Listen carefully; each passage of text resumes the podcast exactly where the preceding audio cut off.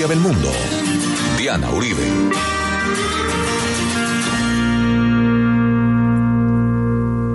Buenas, les invitamos a los oyentes de Caracol que quieran ponerse en contacto con los programas, llamar al 302-9459, 302-9459 o escribir a info arroba la casa de la historia punto com, info arroba la casa de la historia punto com, o contactar nuestra página web www.lacasadelahistoria.com www.lacasadelahistoria.com Hoy vamos a ver la Irlanda de hoy, su cultura, su narrativa, último programa de la serie.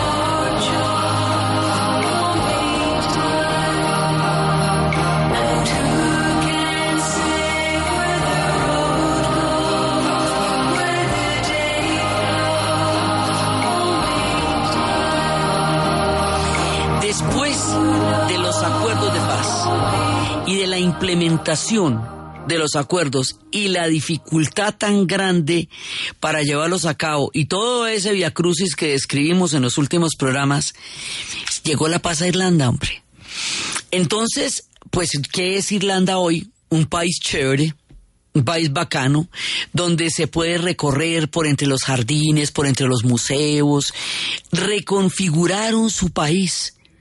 No es que hayan solucionado todo, el proceso de paz todavía es monitoreado, pero lograron ponerse de acuerdo para la foto y convivir con las diferencias de los otros. Entonces vamos a hacer un recorrido por la Irlanda de hoy. Y vamos a ver sus museos, sus calles, sus escritores.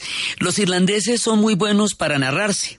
Como son muy buenos para narrarse, tienen una increíble cantidad de literatura, una mano de películas impresionantes, una cantidad de historias, una cantidad de música, porque la narrativa es lo que ellos mejor han construido. Entonces, en esta parte de la Irlanda cultural, de la Irlanda de hoy, nos podríamos gastar otros cinco capítulos, pero llegamos al final de la serie. Así que vamos a hacer un recorrido por algunos puntos de lo que es la Irlanda de hoy y vamos a caminar por las ciudades. Vamos a empezar por Derry. Derry, esa ciudad que habíamos hablado que es una bisagra entre la Irlanda del Norte y la República de Irlanda porque queda entre Derry y Donegal, que habíamos dicho que allá era donde se había producido los disturbios y los problemas más graves porque era el barrio de Buckside y todo eso, y donde había empezado el problema más tenaz de todos, Derry, que se había convertido en una ciudad que era sinónimo de bombas, sinónimo de vidrios rotos. Hoy es una ciudad hermosa llena de jardines. Es una ciudad muy, muy bonita que se recorre amablemente. La ciudad es amurallada. Hay una parte de la ciudad que es amurallada, que era lo que originalmente era Londonderry. Ese es el sector protestante. Después de la muralla afuera está el sector católico. Derry está rodeada de agua y en, e- en toda esta parte hay jardines. En el sector católico hay una pared que dice aquí empieza Derry Libre, que es la sección católica. La geografía todavía recuerda las heridas, porque están, está todavía, digamos, con las divisiones que estuvo antes. Pero es una ciudad en donde se resignificó, sin borrar la historia, se resignificó la historia como hoy la viven. Entonces está llena de jardines y la gente puede caminar por ahí, por zonas que estaban llenas de retenes, que estaban llenas de alambradas, que estaban llenas de guardias, que eran totalmente tensas. Hoy se puede caminar tranquilamente, está llena de cafecitos. Hay un museo, que vamos a hablar mucho de los museos, hay un museo que era, eh, antiguamente fue una catedral y hoy por hoy es un museo. Ese museo en los años 70 fue volado dos veces por una por, por el IRA. Y al hombre que voló dos veces el museo después de los acuerdos de paz lo contrataron para que lo cuidara hasta que se pensionó. Porque ese era el que mejor sabía cómo estaba construido después de la segunda reconstrucción. Entonces, hay un museo con la historia de, de la historia de Irlanda, la historia de las ciudades, eh, y para ellos es una sola historia. Hasta cuando se parte es una sola historia, porque la historia de la isla es muy antigua, como hemos estado haciéndolo desde el comienzo de la serie que la empezamos en la semana del día de San Patricio, el 17 de marzo, porque era con los tréboles que íbamos a hablar de Irlanda. Entonces ellos cuentan toda la historia y la cuentan completica hasta los días. Y hay una parte en ese museo donde está la guerra, donde están en una vitrina los uniformes del IRA y los, y los rifles que usaban. Y están los uniformes de, de los otros grupos armados y las fotos de lo que era Derry en los momentos más difíciles de la historia. ¿Dónde está la guerra de Irlanda? Donde deben estar las guerras, en los museos. Para que uno vaya y mire y diga, uy, qué cosa tan terrible lo que vivió esa gente, óyeme, Ave María. Sí, pero ya se ha pasado. Y estén en vitrinas, y estén en mapas, y estén en fotos en blanco y negro, porque esa ya no es la realidad de Derry, y esa ya no es la realidad de Irlanda.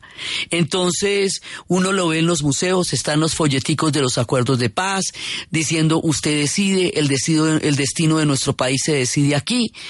Eso está ahí en los museos. Y paralelamente a ese museo también está una cosa que es absolutamente increíble, que es la Armada Invencible, porque la Armada Invencible se hundió frente a las costas de Irlanda y toda la flota se hundió ahí. Entonces cada ratico aparecen naufragios y en el 75 cuando estaban en lo peor de las confrontaciones apareció un naufragio de esos y ellos lo rescataron y lo volvieron museo. Y tiene una historia muy bonita de cómo lo volvieron museo y se ven cuatro pisos todos los cañones originales y todo porque además ellos recogieron a los a los españoles que naufragaron porque tenían un enemigo común que eran los ingleses. Y cuando apareció este naufragio ellos estaban en una época terrible. Entonces con eso eh, lograron pues alegrarse un poquito la vida y ponerse a pensar en los tiempos de la Armada Invencible y todavía se encuentran cofres de la Armada Invencible por ahí en los grandes castillos donde los niños guardan los disfraces de Halloween. O sea, es una... eh, todo esto ya forma parte de la memoria de la ciudad. Esta gente tiene un super premio Nobel, Shamos Hani. Eh, él murió en el 2013. Él habla del norte. Regresé a la playa larga, esa forjada herradura de bahía, y hallé tan solo los poderes seculares del estruendoso Atlántico. Confronté las invitaciones desencantadas de Islandia, las colonias patéticas de Groenlandia y súbitamente aquellos fabulosos invasores, esos que yacían en Orkney y Dublin, midiendo su talla contra las largas espadas oxidadas, aquellos en la barriga sólida de los barcos de piedra, aquellos despedazados y centelleantes en la gravilla de arroyos descongelados, fueron voces ensordecidas por los océanos que amonestaban, alzadas de nuevo en la violencia en epifanía, vista hacia atrás la lengua flotante, de esa nave vikinga resultó bollante, me dijo que el martillo de Thor pende de la geografía y el comercio, el vínculo de las mentes, lerdas y venganzas, odios y cuchicheos de las espaldas en el Parlamento, mentiras y mujeres del agotamiento en los tiempos de paz, memoria incubada de sangre derramada.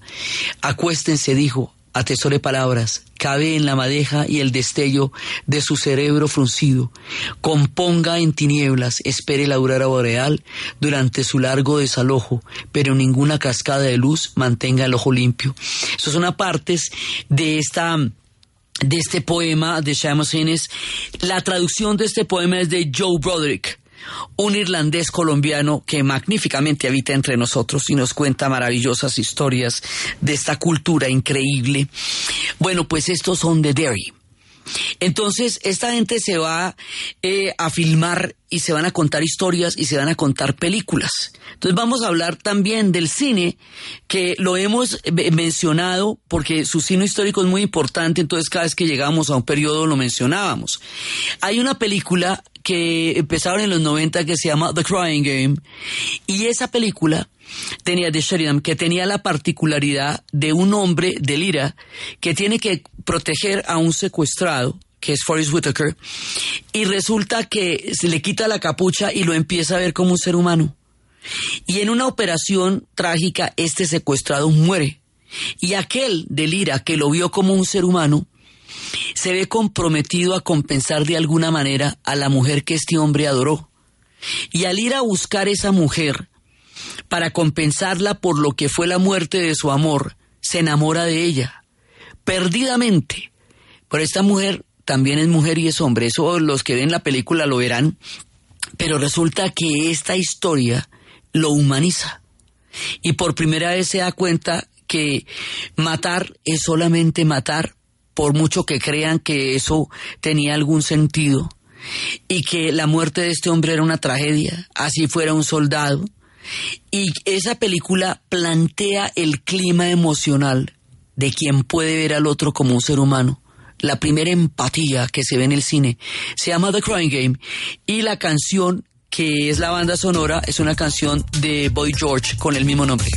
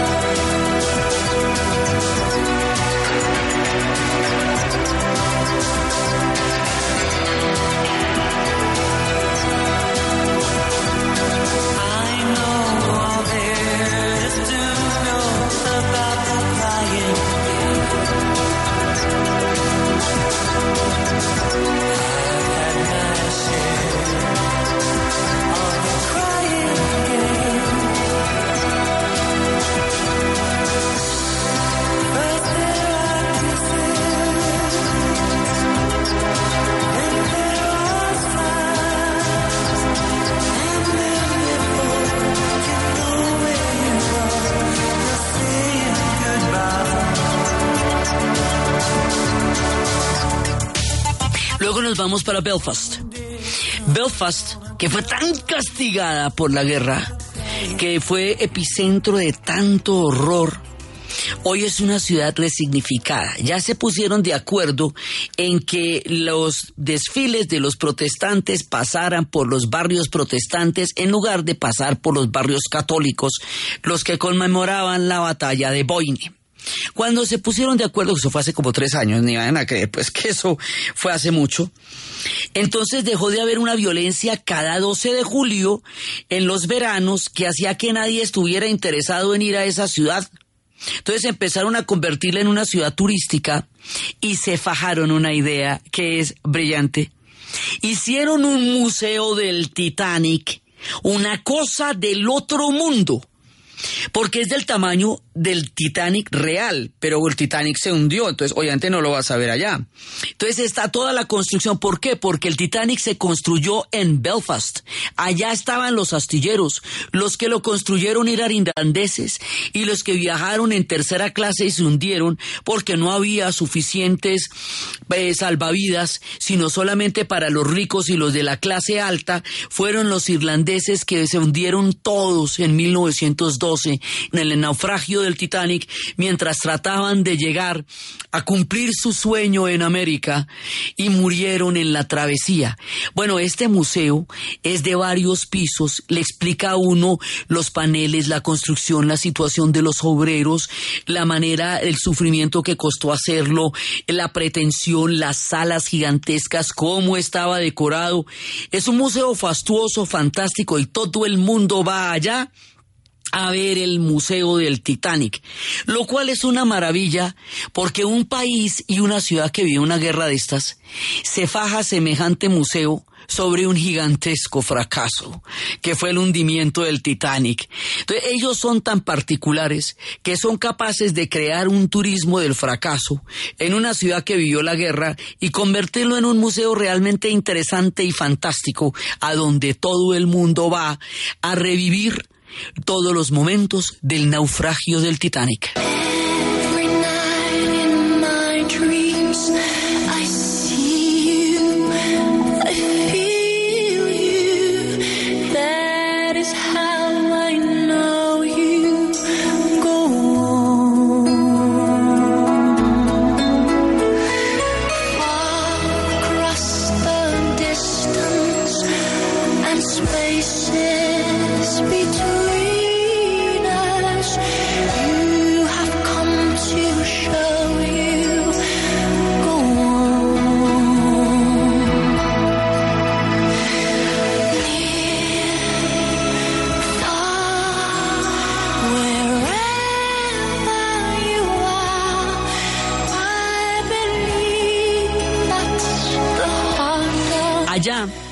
En Belfast, donde está el impresionante Museo del Titanic, que como les digo es la atracción fundamental, el año pasado, en el 2016, habían recibido en el 12 de julio la mayor afluencia de turistas que nunca habían tenido en toda la historia de la ciudad, porque llegó la paz. Y allá quedan los, el castillo de Stormont. Y en Stormont funciona el Parlamento, el famoso Parlamento ese que costó tanto trabajo hacer que los acuerdos se firmaron en, en el 98 y el Parlamento arrancó a, funda- a funcionar desde el 2007, cuando se pusieron de acuerdo los archienemigos y se reconciliaron y pudieron gobernar, que eran el reverendo Parsley y Michael McGuinness, que era el del IRA que eran los dos archienemigos más enemigos de todos, se pusieron de acuerdo para la foto y crearon un parlamento para que Irlanda del Norte tuviera su propio parlamento y no fuera gobernada desde Londres, que era lo que había pasado desde la época de The Troubles. Allá están y funcionan y hacen un día de la democracia donde invitan a todos los jóvenes, católicos y protestantes, a que trabajen juntos para aprender en qué consiste la democracia, por qué es importante votar y empoderarlos como líderes, no del futuro, sino del presente. Líderes que sean capaces de crear en su comunidad conciencia ecológica, eh, que no haya bullying. Les dicen ustedes aquí de la edad que tienen y en el momento que están, son actores de la historia y son actores de Irlanda del Norte y llevaban un boxeador que había vivido, acababa de triunfar y mostraba cómo se podía salir de situaciones tan difíciles y llegar a ser un hombre exitoso pero sencillo, que lo que espera es envejecer en Belfast y que sus hijos lo respeten después de haber terminado su carrera como boxeador. Y todo esto es el renacer de un pueblo que vivió los peores episodios y de una juventud que ya hace 20 años tiene una posibilidad de vida que 20 años atrás no tenía. Y esto es lo que uno ve en los castillos de Stormont. Esta ciudad es una ciudad hermosa. Ahora, la parte de los murales, la parte de los murales es cruda, dura, fuerte, áspera. Ya hay murales de paz. Y los murales de guerra que todavía quedan son murales donde les digo la gente se toma fotos y no se mata. Y hay murales a Mandela y a todos los pueblos libres de la tierra. Los murales son una forma fundamental de, de vivir la memoria de la ciudad, pero no desde, desde el horror, sino desde la paz. Y hay desfiles de la rebelión de la Pascua, cosa que era imposible antes, y hay manifestaciones culturales que no hubieran tenido ningún lugar, y cafeterías donde se habla gaélico, y una ciudad, una ciudad tranquila donde se puede vivir. Continuamos nuestro recorrido después de la pausa, de la mano de Tom Lizzy.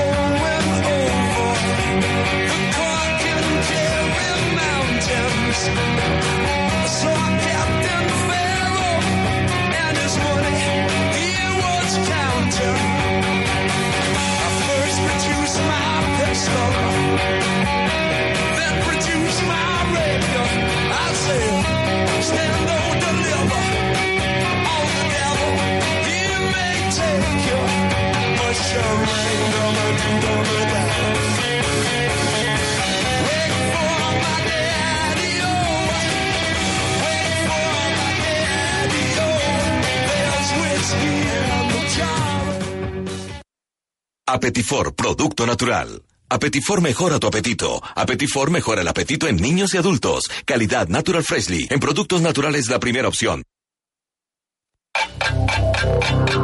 En Caracol Radio.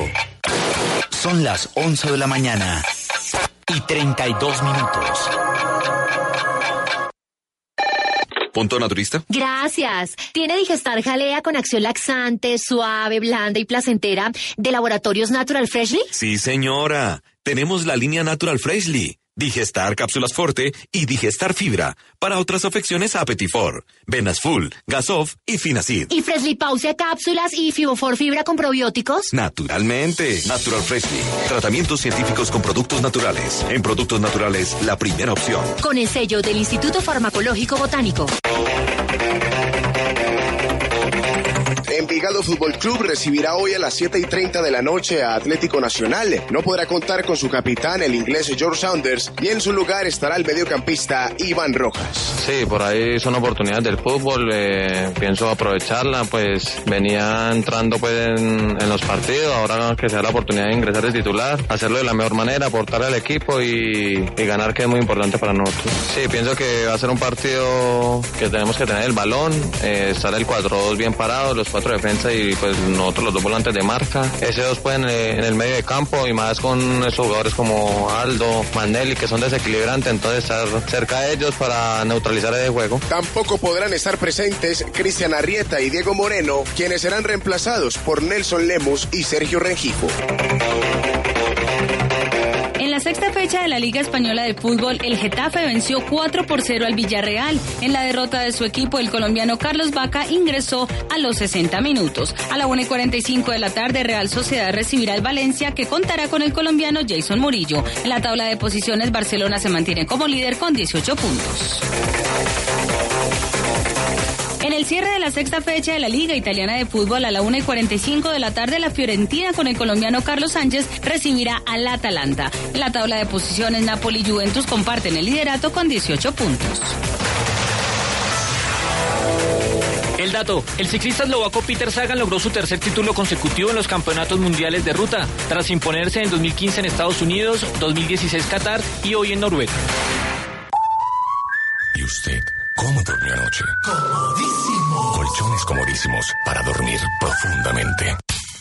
Somos una familia que te apoya y te enseña a trabajar con innovación aplicando las nuevas tecnologías. Estudia en la Juan, Ingeniería de Sistemas, Ingeniería Civil, Ingeniería Electrónica e Ingeniería de Telecomunicaciones. Fundación Universitaria Juan de Castellanos, carrera 11, número 1144 en Tunja. PBX 745-8676. Me gusta la. Porque somos más que una universidad, somos una familia. Juan de Castellanos, Fundación Universitaria. Institución de Educación Superior sujeta a inspección y vigilancia por el Ministerio de Educación Nacional. En cifras y conceptos nos apasiona trabajar con información. Hacemos índices, análisis de datos, modelos de pronóstico y consultoría para crear puentes de diálogo entre empresas, gremios, organizaciones sociales y el Estado. Creemos en la fuerza comunicativa de contar las historias de la gente con nuestros datos. Cifras y conceptos, una empresa de consultoría que también hace encuestas. Servientrega, logística oficial de la Selección Colombia, presenta la hora en Caracol Radio. En Caracol Radio son las 11 de la mañana y 35 minutos.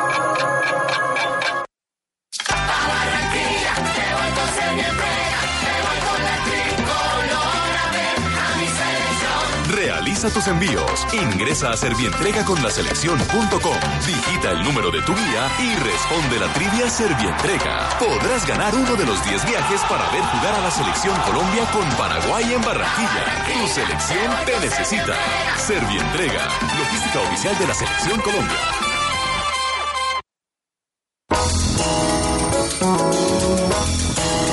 Este domingo a las 8 de la noche, en el Club de Lectura de Caracol Radio, Las Guerrillas en Colombia, una historia desde los orígenes hasta los confines, del politólogo Darío Villamizar, una manera de recuperar la memoria histórica. La lógica de- del ser humano nos indica que ese es el camino que hay que, que hay que recorrer y que hay que apoyar también.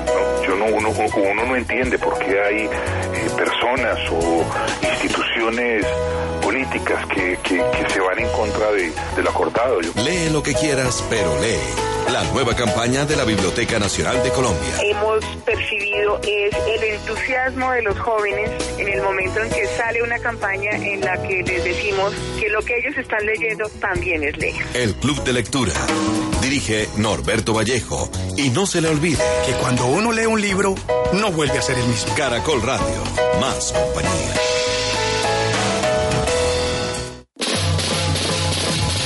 Los domingos se descansa, pero también se goza con el fenómeno del fútbol de Caracol Radio. Este domingo, 24 de septiembre, engánchate con las emociones del partido Deportivo Cali Deportes Tolima, en compañía de Diego Rueda, José Alberto Ortiz, Camilo Pinto, José Borda y John Jairo Agudelo, el capitán Tulú, desde las 5 de la tarde. El fenómeno del fútbol, una pasión que entra por los oídos y se lleva en las venas. Caracol Radio. Más compañía.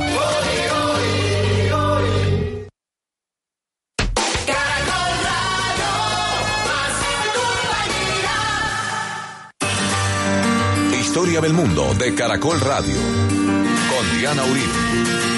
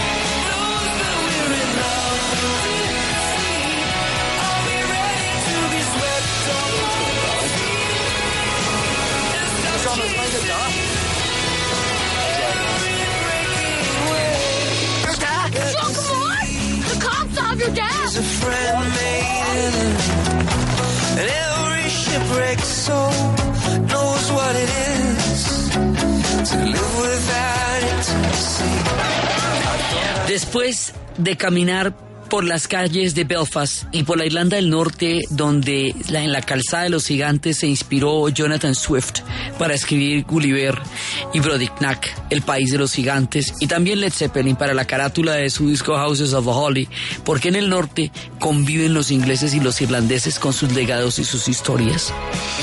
Empezamos caminando por Cork. Cork dicen que es la verdadera capital de Irlanda. Porque Cork queda al sur, sur, sur, sur. Lejos, lo más lejos que se puede de Inglaterra. Entonces, por eso ellos se consideran que esa sí es su capital, eh, porque es la capital del legado. Entonces, aquí nos encontramos con mujeres eh, escritoras. Ellas tienen, las mujeres son muy importantes en toda la historia de Irlanda, tanto como las vimos en las rebeliones, igualmente en la escritura. En un momento estuvimos hablando de Lady Augusta Gregory, que fue la fundadora del Abbey Theatre en, en Dublin, pero fue la gestora del Renacimiento celta, porque ella fue, era, era una mujer que no la quería, era número 12 de 16 hermanos y la mamá quería que fuera un varón y no la abandonó, entonces la crió una, la nana, que era una nacionalista irlandesa, Mary Sheridan, y le contó historias, y esas historias son la verdadera materia prima de donde ella se nutriría para el renacimiento gaélico. Y también hablamos, ya estuvo con Yates mucho tiempo, que la, vimos en su momento. También hay una mujer que se llamaba Paige Sayers, que vivía en una isla tan remota y tan supremamente olvidada que no era ni siquiera posible en el extremo occidental, en unas condiciones de vida tan duras, no había ni electricidad, había escasez de provisiones, que la poca gente que estaba, el gobierno los forzó a evacuar en 1950 y las duras condiciones de la isla eh, la mantuvieron aislada y logró preservar una gran cantidad de tradiciones súper importantes. Ella contaba las historias en irlandés. Y cuando supieron de ella, los del Renacimiento la fueron a buscar para que les contaran las historias y los incorporara al movimiento. Esto es muy importante porque el contar historias es un arte de los irlandeses, se llama storytellers. Y en las ciudades hay tours de storytellers, de uno se sube y le cuentan historias. Es una de las artes que ellos más, más manejan. Entonces, Aquí hay una serie de mujeres y de personajes, esto lo, lo estamos sacando de un libro que se llama Salvajes Mujeres Irlandesas, Wild Irish Women, y ellas van contando y van tejiendo el renacimiento gaélico. Entonces, el renacimiento gaélico, si bien va a suceder en Dublin y en el Abbey Theatre, tiene como epicentro, digamos, mental a Cork, porque Cork es eh, la ciudad más, más, más al sur y más de Inglaterra. Allá hay una escuela de música. Hace que Cork sea una ciudad eminentemente musical, como toda la isla, ¿no? Les había contado que en Irlanda del Norte, en los, en Belfast y Ontario, en los supermercados hay violines y mandolinas como objetos de la canasta familiar porque esta gente es completamente musical. Por eso todo el tiempo estamos poniendo música. Entonces, estamos por Cork. Ahora nos vamos con la propia, donde se concentra la mayor cantidad de densidad de cultura de toda nuestra historia, Dublin. Y en Dublin nos vamos a encontrar con unos muchachos que en los años 90 están, finales de los 80 están tratando de recuperar el soul como una manera de elevar su espíritu de una ciudad que en ese momento, en el momento de la película de Alan Parker era una olla y des- iba surgiendo, iba floreciendo, como va floreciendo el espíritu de los músicos que van a tratar de recuperar el soul y se va a convertir en una ciudad que hoy es una espléndida joya. The Commitments.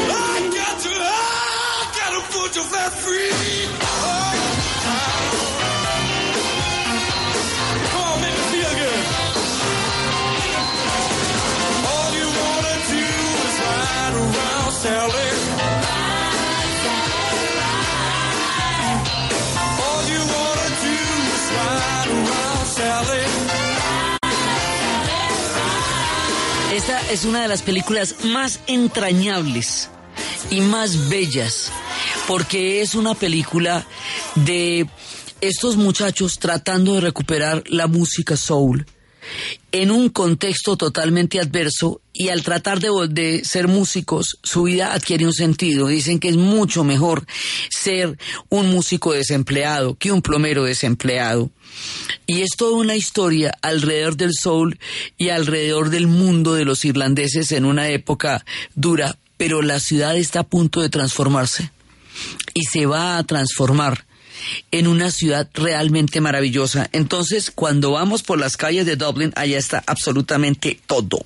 La ciudad de Dublín es la más poblada de la isla y tiene 527 mil habitantes, o sea, es que ellos son poquitos para todo ese alora que han dado.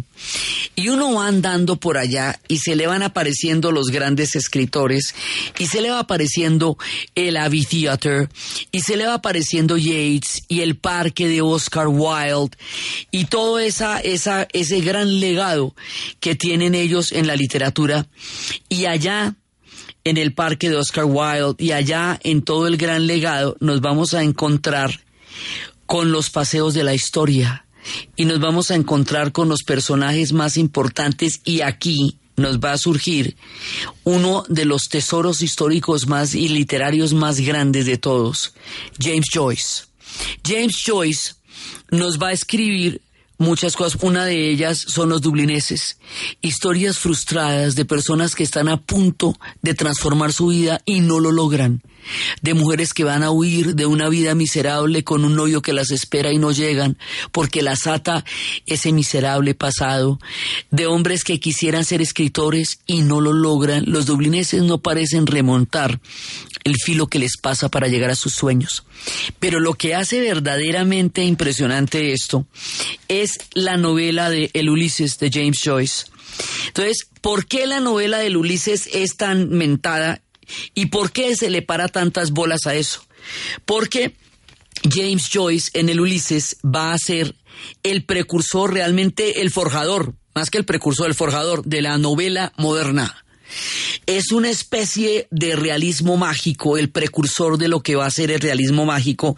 La novela ocurre toda en un día, en un solo día, que es el en 1904. Esa, esa novela es solamente un día.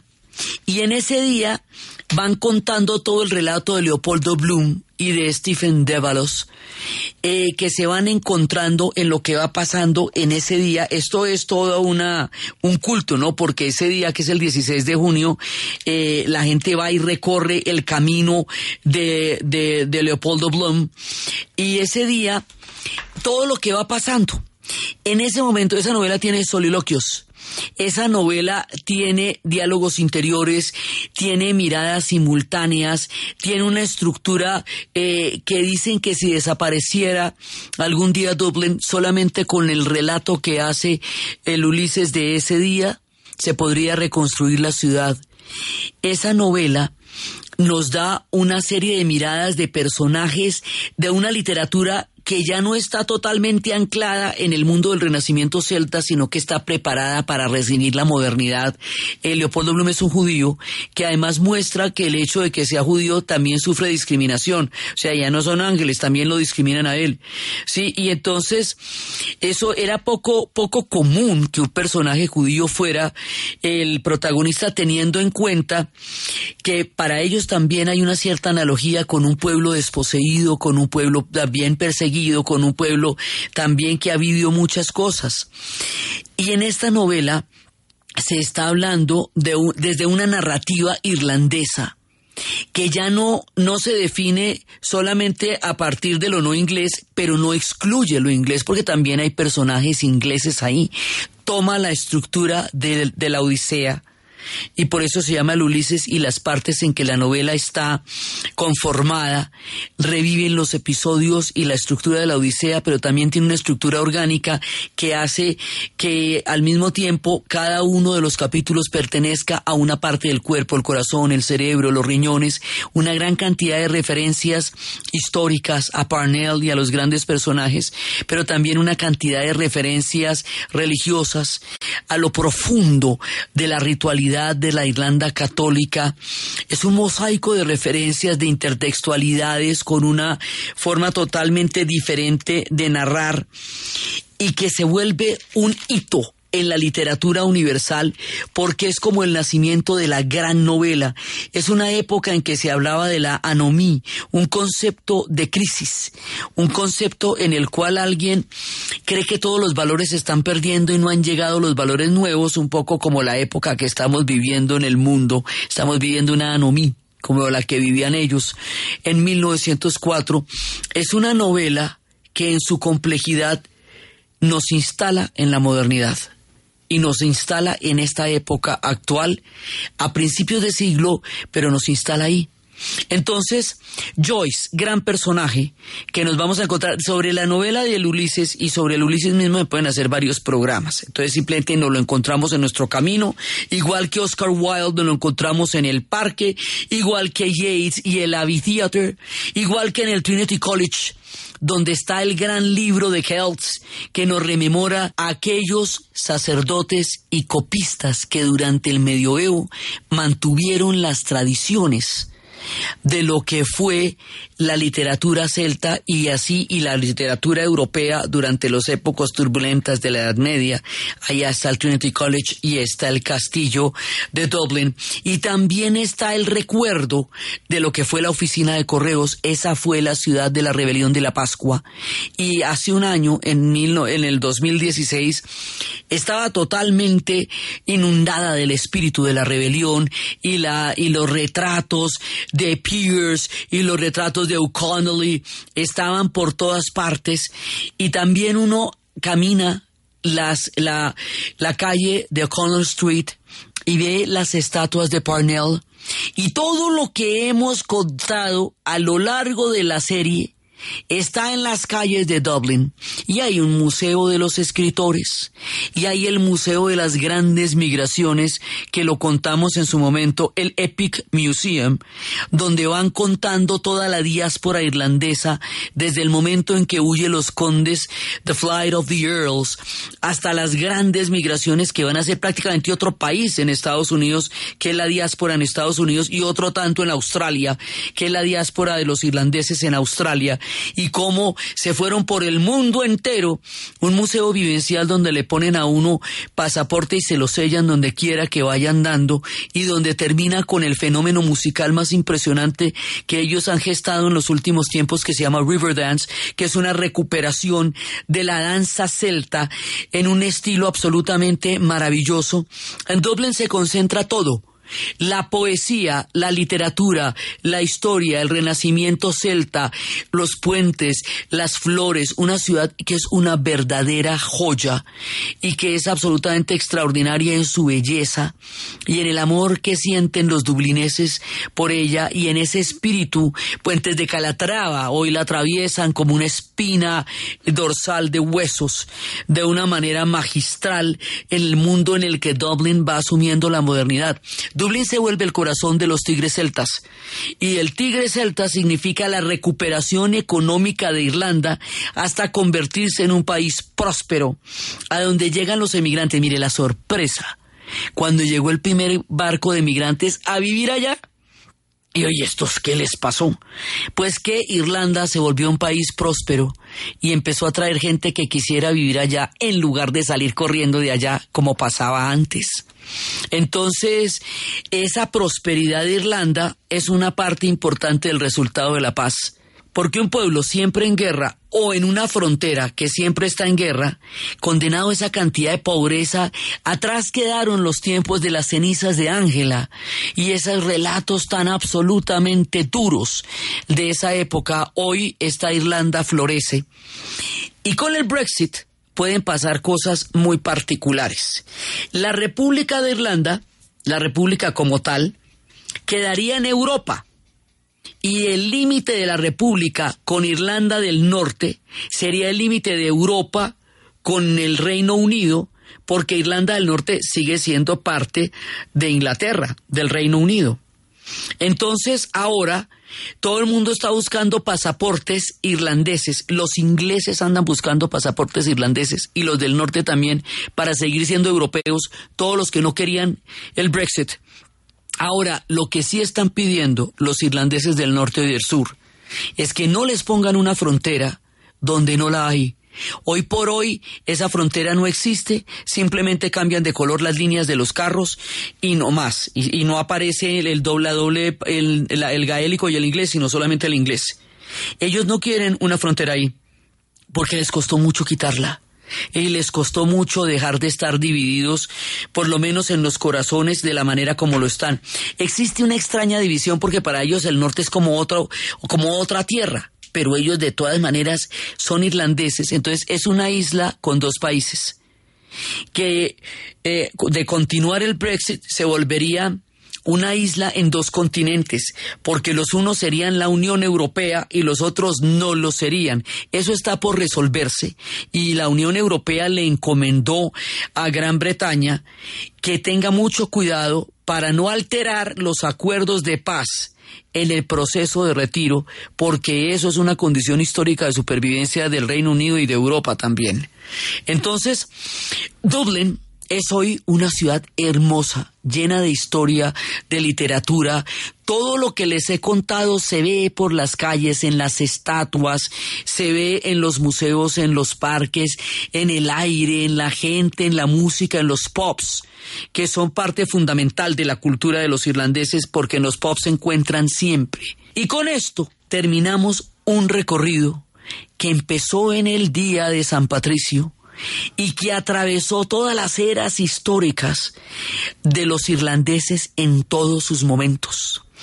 Entonces, desde los espacios de los celtas, de Cuchulaín, de los fenianos, de los monjes irlandeses que salvaron la cultura de Occidente en las abadías, de la llegada de San Patricio y el cristianismo y el trébol y la Trinidad, de las invasiones inglesas, de los vikingos que fundaron ciudades, de los normandos que dejaron castillos, de los vikingos que dejaron unas huellas y las arpas, desde la llegada de los ingleses, desde la plantación de Ulster, desde las leyes penales, desde los tiempos del Parlamento, desde los héroes como Farnell y O'Connell, desde los que se soñaron un mundo mejor, desde la gente de la rebelión de la Pascua, el renacimiento celta, los grandes premios Nobel, Shamus, eh, eh, Yeats, Joyce, eh, Beckett, tienen cuatro premios Nobel de literatura desde la gigantesca narrativa